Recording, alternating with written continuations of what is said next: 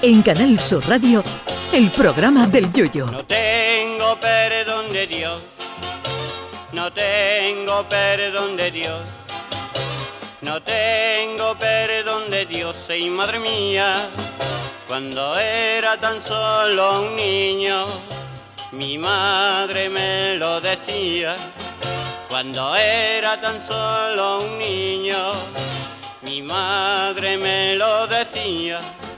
La gente lleva dándole coba al prójimo desde el inicio de los tiempos. La profesión más antigua del mundo no es la prostitución, como se afirma, sino el darle coba al de enfrente. Uno de los cobazos más grandes de la historia sucedió en, 1900, perdón, en 1626, cuando unos colonos holandeses que habían llegado al Nuevo Mundo le compraron a los indios norteamericanos la isla de Manhattan por 24 dólares, que sumándole baratijas y collares, la oferta llegó a los 60 dólares. Podría pensarse que el cobazo fue grande, y en efecto lo fue, pero no porque los holandeses compraran la isla por 60 dólares, sino porque los indios que la vendieron aquello no era suyo. Los holandeses se lo compraron a unos indios que vieron por allí, pero no eran los que vivían en Manhattan un pelotazo. Luego los cobazos han ido evolucionando, como los timos del tocomocho y el de la estampita. El dios supremo de todo esto es el escultor italiano Salvatore Grau, que el pasado año logró vender por 15.000 euros una estatua invisible. Con esto se coronó.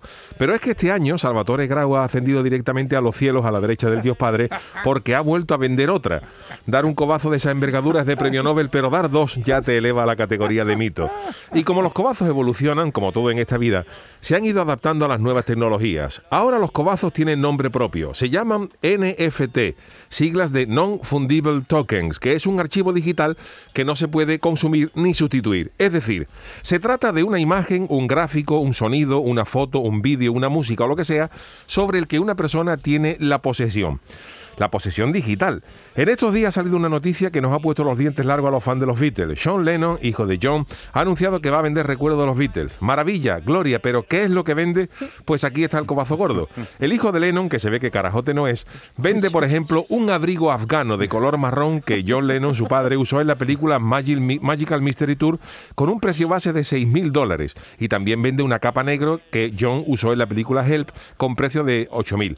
Hasta aquí todo bien. Lo que pasa es que la criaturita que lo compre no compra el abrigo físico o la capa, lo que compra un NFT. O sea, lo que tú compras es un certificado de que los tienes, pero digitalmente. Mientras el niño de Lennon sigue teniendo el abrigo, la capa y además 14 mil dólares más como mínimo en la cartilla de ahorro.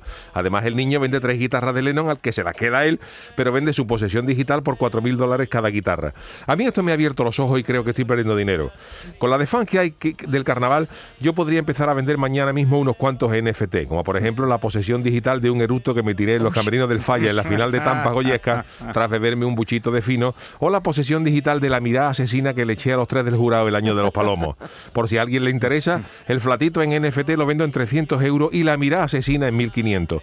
Y ya os digo que como yo venda estas dos cosas este fin de semana, el lunes va a ser el programa Un Romano. Hombre, por favor, que aquí hay negocio, con tanto carajote suelto. Ay, mi velero, velero mío. Canal Sur Radio. Llévame contigo a la orilla del río. El programa del Yoyo.